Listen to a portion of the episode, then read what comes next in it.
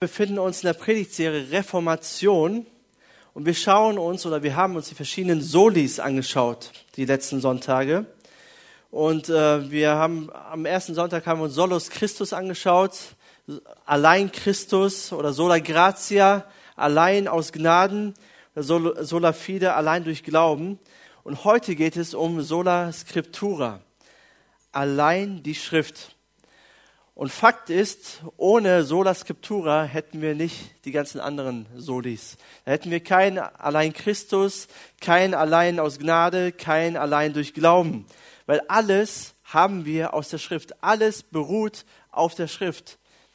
Und ähm, ich bin so froh, dass wir die Bibel haben, so kann man es auch ausdrücken, oder das Wort Gottes haben, weil ohne die Bibel, würden wir nichts vom Evangelium wissen. Würden wir nichts davon wissen, dass Gott seinen Sohn Jesus Christus für uns gesandt hat, der für uns und für unsere Schuld gestorben ist, der uns neues Leben gegeben hat. Und die Frage ist, welche Rolle spielt die Bibel noch heutzutage? Oder wie sieht Gott die Bibel überhaupt? Und ich möchte euch damit hineinnehmen. Wenn ich ganz ehrlich zugeben darf, und ich darf das hier in der MGE, ich darf mal ehrlich sein, fällt es mir nicht immer leicht, die Bibel zu lesen oder die Bibel zu verstehen. Da gibt es so ein paar Stellen in der Bibel, ein paar Abschnitte, ein paar Bücher, wo ich denke, wow, das ist harter Tobak. Das, ist, das begreife ich nicht richtig. Oder ähm, ich wünsche mir auch manchmal mehr Liebe zu haben für die Bibel. Gott, ich will die Bibel mehr lieben.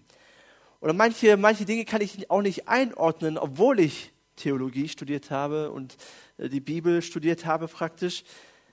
Aber manches ist irgendwie so unklar. Aber eines habe ich begriffen.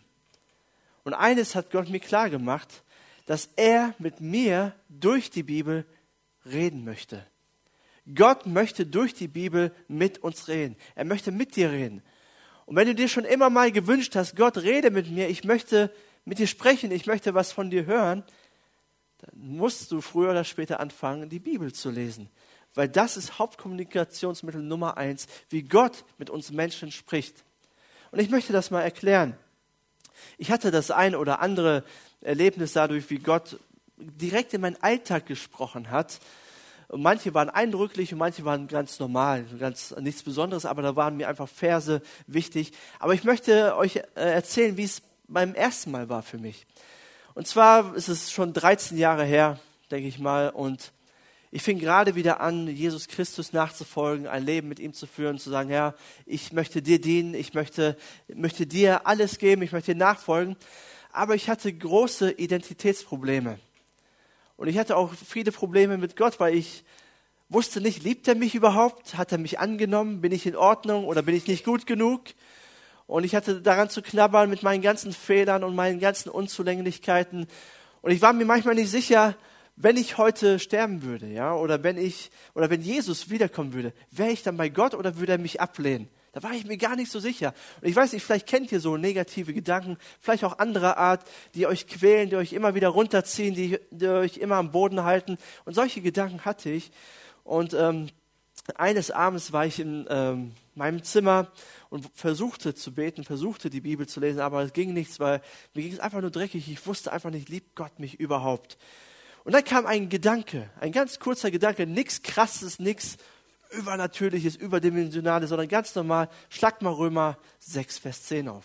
Gut, heutzutage weiß ich, was im Römerbrief ungefähr drin steht, weil ich habe auch Theologie studiert, aber damals wusste ich das nicht. Ich wusste nicht, was in Römer 6, 7 oder 8 steht sind ja eines der wichtigsten Kapitel eines Christen, die man gelesen haben sollte. Aber damals wusste ich das noch nicht. Und ich schlage Römer 6 auf, Kapitel, äh, Vers 10. Und dort steht Folgendes. Das könnt ihr mitlesen. Er starb ein für alle Mal. Und dieses ein für alle Mal, das hat so richtig eingeschlagen bei mir.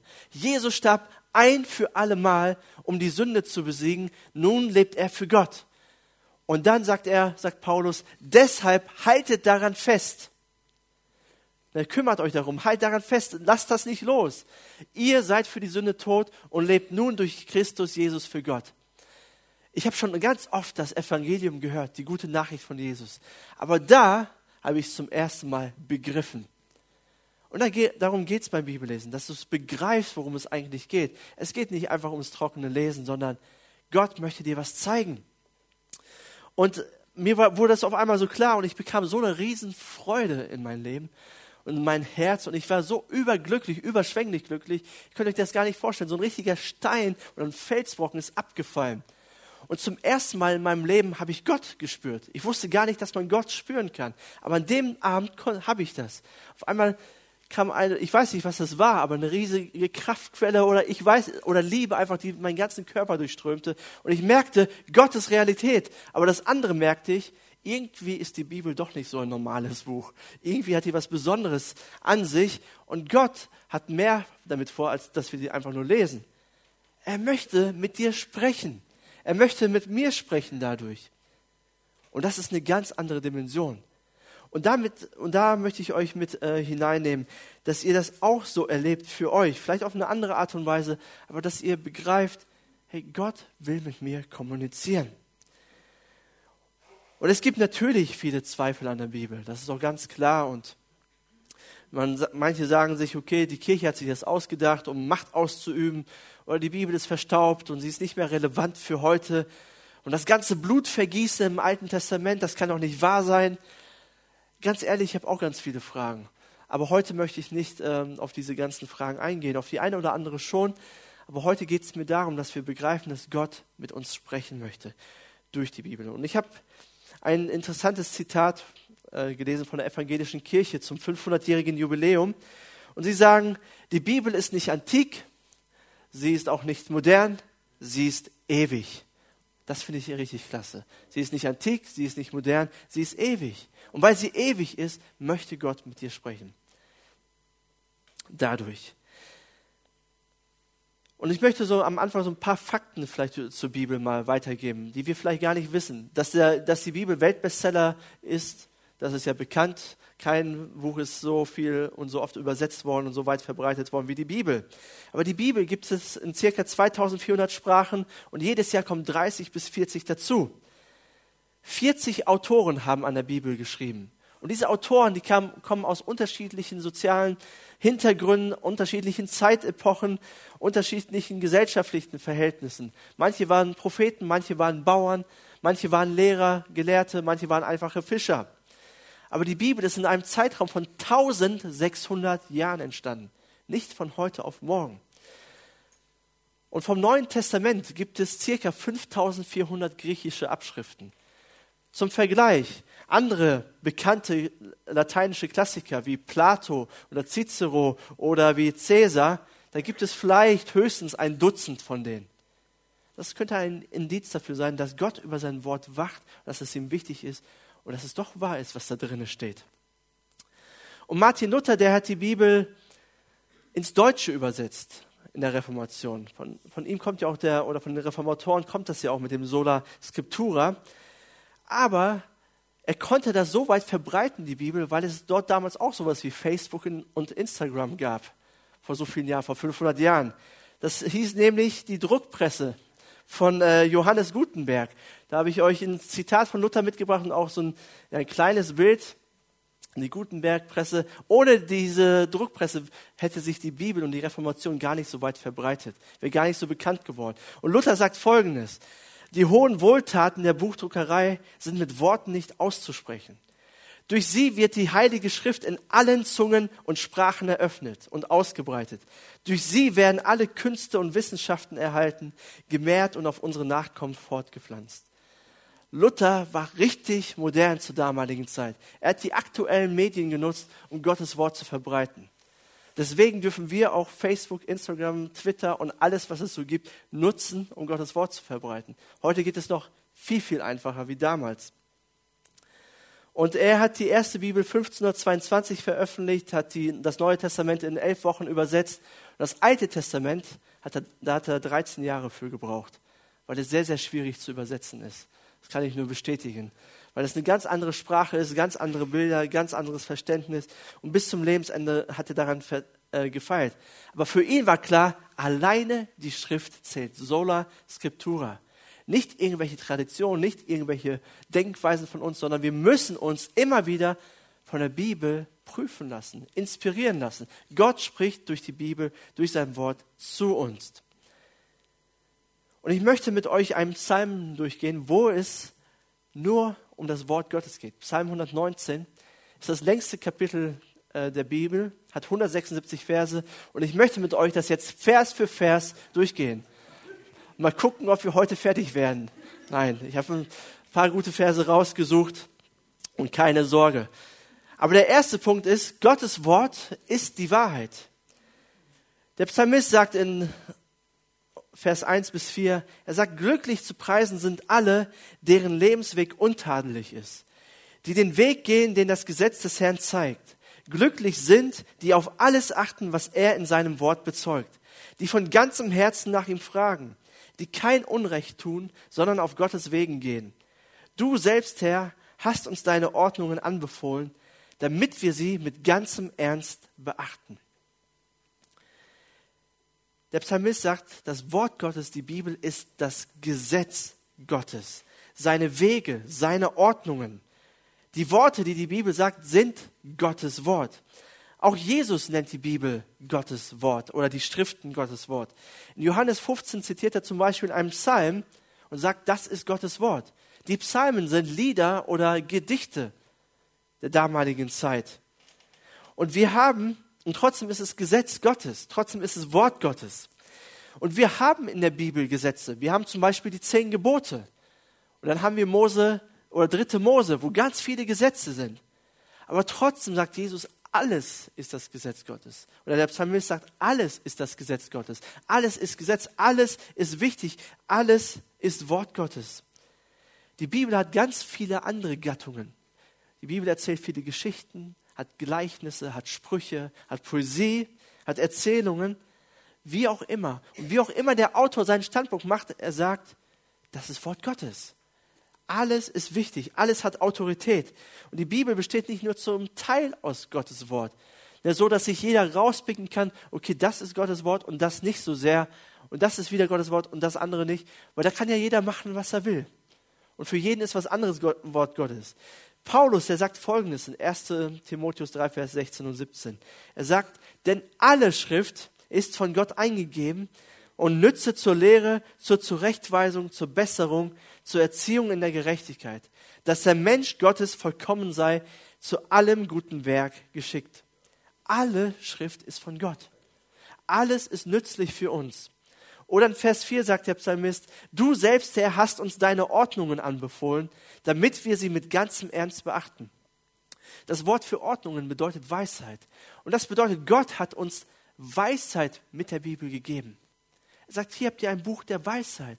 Und wenn ihr das beachtet, werdet ihr ein Leben haben, wo ihr gute Entscheidungen trefft. Ich will nicht, dass ihr in die Falle tappt, sondern ich will, dass ihr ein gutes Leben habt, richtige Entscheidungen trefft und nicht ins Chaos läuft. Und Gott ist der Schöpfer und er weiß, wie du funktionierst, er weiß, wie ich funktioniere, er weiß, was wir brauchen. Und das, was er in der Bibel sagt, sagt er nicht, um dir eins auszuwischen, sondern sagt er dir, damit es dir gut geht, damit du weise wirst, weil er ist schlauer äh, als wir. Wenn du zum Beispiel zum Arzt gehst ne, und eine Krankheit hast und Medizin brauchst, dann sagt dir der Arzt, okay, Sie haben das und das, Herr Wiebe, und Sie brauchen diese Medizin, dann geht es Ihnen gut. Da werde ich nicht zum Arzt sagen, wie können Sie mir sagen, was ich zu tun habe? Wikipedia hat mir was ganz anderes gesagt. Wie können Sie es wagen? Sie sind so autoritär. Das kann doch nicht wahr sein. Ich bestimme selbst, was ich zu tun habe. Wird das einer von uns sagen? Ja, vielleicht so ein paar, ein paar Verrückte gibt es. Ne? Aber der Normale von uns wird sagen, okay, alles klar, ich probiere das. Hauptsache, es geht mir bald besser. Warum? Weil der Arzt möchte nicht, im äh, grundsätzlichen Fall, er möchte nicht, dass es dir schlecht geht, sondern dass du wieder gesund wirst, auf die Beine kommst. Weil er hat genug Patienten. Und weil er weiser ist und schlauer ist als du. Und genauso macht das Gott mit uns. Die Bibel ist Medizin für unsere Seele, für unseren inneren Mensch. Gott gibt uns das und sagt, ich weiß, was ihr braucht wie es euch besser gehen kann. Und wenn Gott der König ist und wenn er dein Schöpfer ist, dann hat er auch Autorität und dann ist alles, was die Schrift sagt, wahr und dient zum Guten. Jesus, der drückt das mal so aus in Matthäus 5, Vers 18. Er sagt, denn wahrlich, ich sage euch, bis Himmel und Erde vergehen, wird nicht vergehen der kleinste Buchstabe, noch ein Tüpfelchen vom Gesetz, bis alles geschieht. Okay, Gottes Wort ist wahr. Das zweite ist, Gottes Wort verändert dein Denken. In Vers 45 sagt der Psalmist, so werde ich frei, sag mal frei, frei, du bist frei, so werde ich frei meinen Weg gehen können, denn gewissenhaft forsche ich in deinen Ordnungen. Du wirst frei sein, frei denken können, frei leben können, wenn du Gottes Ordnung, wenn du Gottes Weisheit erforscht, wenn du danach lebst. Oder in Vers 152 sagt er, schon längst weiß ich aus dem, was du in deinem Wort bezeugst, dass du es als Fundament von ewiger Gültigkeit gelegt hast. Ewiger Gültigkeit.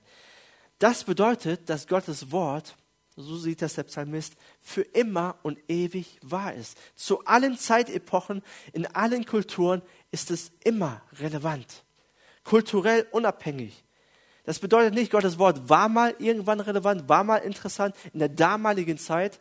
Das kann schon gar nicht sein, weil die Bibel in 1600 Jahren geschrieben worden ist und die Zeiten waren auch unterschiedlich damals. Also es war nicht nur damals irgendwie interessant, sondern ist heute auch noch relevant. Es ist immer wahr für alle Zeiten. Manche Menschen sagen oder viele sagen, ja, es gibt gute Sachen in der Bibel, damit bin ich einverstanden. Aber nicht alles ist gut. Manche sind, manches ist echt verstaubt, veraltet und nicht mehr relevant für heute. Ein paar Dinge akzeptiere ich und ein paar nicht. Ich bastel mir das eigene oder meine eigene Bibel. Ich bin ein freier Denker, ein freier Mensch. Ich bin wirklich frei. Aber der Psalmist sagt, du bist wirklich frei, wenn du Gottes Weisheit erforscht, wenn du danach lebst. Lass uns mal annehmen, die Bibel ist wirklich von Gott. Und sie ist wirklich Gottes Wort. Lass uns das einfach mal annehmen. Und die Bibel ist nicht von irgendeiner Kultur abhängig oder nicht für ein anderes Jahrhundert gültig, sondern sie ist von Gott und ist für jede Kultur zu jeder Zeit gültig.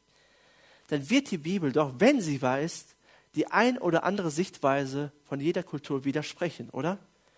Oder wird die Bibel immer Ja und Amen zu allem sagen, was hier so in der Welt vor sich geht?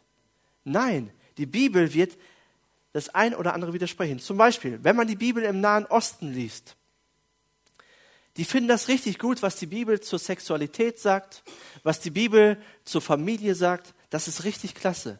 Das finden sie gut. Aber sie haben Probleme damit, wenn die Bibel sagt, vergebt euren Feinden, liebt eure Feinde, haltet eure andere Wange hin. Ähm, oder ähm, ähm, sie haben Probleme damit, das zu lesen von Jesus weil sie in einer Schamkultur leben und einer Kultur der Ehre, weil man sein Gesicht verliert, wenn man den anderen gewinnen lässt. Nein, man muss sich behaupten. Wie ist das in unserer Kultur, in unserer westlichen Welt? Wir lieben es, wenn Jesus sagt, kümmert euch um die Armen, sorgt euch um die Armen, sorgt euch um die schwachen Menschen. Ja, haltet eure andere Wange hin. Klar, das ist für uns auch schwer zu verstehen, unsere andere Wange hinzuhalten, aber für uns ist das cool oder ist es eine gute Idee das zu tun oder unseren Feinden zu vergeben. Damit haben wir nicht so ein Problem. Aber wenn wir zur Sexualität kommen, dann haben wir ein großes Problem. Was? Das ist doch total verstaubt, total veraltet, was die Bibel sagt. Weil wir in einer individualistischen Gesellschaft leben. Weil jeder denkt, er kann so machen, wie er denkt. Aber wenn die Bibel wahr ist, dann wird sie dir und mir auf die eine oder andere Weise widersprechen. Und wenn du dich angegriffen fühlst durch die Bibel, dann kann es sein, dass die Bibel wahr ist, von Gott ist. Weil alles andere haben wir uns selber ausgedacht. Wir können uns alle unseren Gott selber zusammenbasteln. Aber dann ist es nicht mehr Gott, dann ist er nicht mehr mächtig. Aber die Bibel verändert unser Denken und hilft uns zu reflektieren, wer wir eigentlich sind und was nicht stimmt. Der dritte Punkt ist, Gottes Wort ist anwendbar. Vers 130. Wem deine Worte sich erschließen, für den verbreiten sie Licht. Gerade Unerfahrene gewinnen durch sie Einsicht. Um Gottes Wort zu lieben, es zu schätzen und es anzuwenden, musst du es erschließen. Du kannst da nicht einfach so drüber gehen und sagen, okay, kenne ich alles, alter Kaffee, brauche ich nicht. Nein, der Psalmist sagt, du musst es erschließen. Wenn etwas geschlossen ist, kannst du es nicht lesen. Wenn die Tür geschlossen ist, kannst du nicht durch. So, du musst die aufmachen, du musst tief hineintauchen und die richtigen Fragen stellen. Nur deine Computersprache, du musst die Datei erstmal entpacken, um sie zu öffnen. Vorher kann, weißt du nicht, was da drin ist. Wenn du die Bibel nur oberflächlich liest, wirst du nicht wirklich wissen, um was es wirklich geht. Auf der einen Seite ist die Bibel in manchen Punkten ganz eindeutig und klar. Das kann jedes Kind verstehen. Aber auf der anderen Seite musst du Dinge entdecken. Und generell ist es so, ob Christen oder Nichtchristen, ob Gläubige oder Nichtgläubige, wir sehen die Bibel nicht als etwas an, was man entdecken muss. Normalerweise lesen wir die Bibel oberflächlich. Und da schließe ich mich auch mit ein. Auch ähm, ne, so als Christ, man liest die Bibel, ach, kenne ich schon, äh, das verstehe ich schon, ich weiß, was das bedeutet, zack, weiter im Text. Wenn du vielleicht noch nicht glaubst, liest du die Bibel, ah, diese ganze Gewalt, diese ganzen Widersprüche, ach, das passt doch alles nicht, weg mit der Bibel. Tut mir leid, du hast die Bibel nicht richtig gelesen. Wenn du die Bibel wirklich richtig lesen würdest und richtig tief eintauchen würdest, würde man andere Argumente finden. Und würden dir andere Dinge klar werden. Man muss reflektieren können, sich Zeit nehmen, eintauchen und geduldig sein. Ich habe mal eine richtig coole Übung gemacht. Ich bin in so einer Coaching-Gruppe für Pastoren und da treffen wir uns alle paar Monate mal. Und da haben wir so eine Gruppe mal angefangen, einfach mal über einen Vers, einen Bibelvers nachzudenken. Und am Anfang dachte ich, hä, was machen wir hier? Was soll das? Ist nichts Besseres eingefallen oder so? Ähm, ich kenne das doch schon alles. Ich weiß doch, was da drinnen steht. Ist auch einfach. Aber gesagt, nein, überleg mal 15 Minuten, denk mal über diesen Vers nach. Man liest sich das so durch, okay, ganz klar, habe ich verstanden. Und dann liest man sich es nochmal durch, oh, das habe ich noch gar nicht gesehen. Liest man sich nochmal durch und auf einmal werden Dinge immer mehr klar und auf einmal entdeckst du Schätze im Wort Gottes, die du vorher nicht erkannt hast, die du durch eine Sekunde Bibellesen nicht erkennen wirst. Man muss sich manchmal Zeit nehmen. Und ich möchte euch eine praktische Hilfestellung geben, die ihr zu Hause anwenden könnt, wenn ihr nächste Woche mal die Bibel lest. Vielleicht auch eines der Verse aus Psalm 119. Und ich habe euch so ein paar Fragen mitgebracht. Die sind nicht von mir, die habe ich mir nicht selber ausgedacht, sondern die habe ich von Tim Keller aus seinem Buch. Aber die sind für mich auch sehr hilfreich. Wenn du einen Vers liest, frag, stell dir die Frage, wofür kann ich Gott danken in diesem Bibeltext? Was sagt mir der Bibeltext darüber? Nicht, was hinter, äh, hinter, äh, äh, interpretierst du da hinein, sondern was sagt mir der Bibeltext? Oder welche Fehler habe ich gemacht? Was läuft verkehrt in meinem Leben? Auf einmal fängst du an, über dein Leben nachzudenken. Dann, was sagt der Text mir über meine Bedürftigkeit? Was brauche ich? Was steht da drin, was ich nicht habe und ich so sehr brauche und mich danach sehne? Oder was sagt der Text über Jesus und seine Gnade? Woher erkenne ich, okay, ich brauche ihn, ich brauche seine Hilfe, ich brauche seine Gnade? Und welches Prinzip kann ich umsetzen? Wie kann ich das in meinem Leben anwenden? Nehmt einfach mal einen Vers und denkt darüber nach. Und wenn du sagst, ja, ich habe keine vernünftige Bibel, wir geben dir als Gemeinde gerne eine Bibel. Wir haben welche, auch neue Übersetzungen, die dir helfen, die Bibel zu verstehen. Aber tauch ein in Gottes Wort. Der vierte und letzte Punkt ist, Gottes Wort gibt dir Freude. Der Psalmist sagt, es erfüllt mich mit Freude, den Weg zu gehen, den du als richtig bezeugst. Darüber bin ich glücklicher als über alles, was man besitzen kann. Er freut sich über das Wort Gottes. Oder Vers 135. Wende dich mir, deinem Diener, freundlich zu und lehre mich, deinen Bestimmungen zu folgen. Wende dich mir freundlich zu. Manchmal, wenn wir an die Bibel denken, denken wir an ein Regelwerk. Wir denken, okay, das ist ein großes, schweres Buch und da steht nur drin, was was ich alles in meinem Leben schlecht mache und dass Gott ähm, mich nicht mag irgendwie. Irgendwie ist das, wir, wir mögen das nicht so sehr. Das sind alles nur Gesetze und Regeln. Du darfst das nicht und das jenes nicht, du musst das tun. Und dann sind wir schon out. Das, das brauchen wir nicht. Das haben wir nicht nötig. Und so denken wir manchmal darüber. Und deswegen lesen wir die Bibel auch nicht so gerne, weil wir Angst haben, wieder einen auf den Deckel zu bekommen. Weil wir Angst haben, wieder nicht in Ordnung zu sein. Wieder was falsch gemacht haben. Aber der Psalmist sagt, ich betrachte das Gesetz Gottes, ich betrachte das Wort Gottes und ich freue mich darüber. Hä, wie ist das möglich? Wie kann man sich da, darüber so sehr freuen? Wie können wir Gottes Gesetz betrachten und uns trotzdem freuen? Weil diese Freude brauchst du, um die Bibel zu lesen, um die Bibel zu verstehen, um das Wort Gottes zu entfalten, um es umzusetzen, um darin zu leben. Ohne diese Freude macht alles keinen Sinn. Und die Antwort darauf ist Galater 3, Vers 13. Dort steht, Christus nun hat uns vom Fluch des Gesetzes losgekauft oder vom Fluch des Wortes Gottes losgekauft, indem er an unserer Stelle den Fluch getragen hat. Denn so sagt die Schrift, verflucht ist jeder, der am Pfahl hängt oder am Kreuz hängt. Warum ist Jesus gestorben? Warum hat er das gemacht? Er hat den Fluch des Wortes Gottes auf sich genommen. Was ist der Fluch? Der Fluch ist, du liest die Bibel und du hast nur Schuldgefühle, nur Verdammnisgefühle. Ich bin so ein elender Mensch. Ich bin wieder nicht gut genug. Gott, hast du mich denn überhaupt lieb? Denn das, was ich euch am Anfang erzählt habe, die Geschichte von mir persönlich, das war unter einem Fluch. Das war das Fluch des Wortes Gottes. Ich bin nicht gut genug. Ich schaffe das nicht. Hat Gott mich überhaupt lieb? Und Jesus sagt, dafür bin ich gestorben. Das habe ich auf mich genommen. Ich trage das für euch. Ihr braucht keine Verdammnis mehr zu fühlen, keine Schuldgefühle mehr zu haben, wenn ihr das Wort Gottes liest, lest. Er wurde durch die große, schwere Bibel zerbrochen, damit wir nicht zerbrochen werden. Durch die große, schwere Bibel. Jesus hat das für auf sich genommen. Und wenn du jetzt die Bibel betrachtest, klar, da wirst du immer den einen oder das eine oder andere finden, wo du merkst, okay, das kriege ich nicht hin, das schaffe ich nicht, das ist in meinem Leben nicht so. Aber ich sag dir was, du brauchst dich nicht schlecht fühlen. Das ist in Ordnung. Du kannst dich darüber freuen. Warum? Weil du weißt, Jesus hat das alles auf sich genommen. Er hat dafür bezahlt und er liebt dich trotzdem, trotz all deiner Fehler. Du brauchst nicht mehr Angst haben, nicht mehr zurückschrecken, sondern du weißt, Jesus hat mir vergeben. Auch wenn ich das nicht hinkriege. Und er gibt mir die Kraft, das hinzukriegen. Er malt dir den Charakter Gottes vor Augen, wie sehr er dich liebt und wie sehr er dich mag und wie gnädig er dir ist. Und ich, wenn ich die Bibel lese, finde ich immer Sachen, die bei mir nicht in Ordnung sind. Aber ich habe überhaupt keinen Stress damit. Das, das macht mich überhaupt nicht fertig, sondern ich weiß, okay, manchmal tut das schon weh, weil die, weil die Bibel schon ehrlich ist, das muss man auch sagen. Aber ich sage dann, Jesus, hilf mir. Ich brauche keine Angst mehr haben vor Gott. Das möchte ich dir sagen. Du brauchst keine Angst mehr haben vor Gott. Weil er liebt dich so oder so. Und er kennt deine Macken, deine Fehler, er kennt das alles.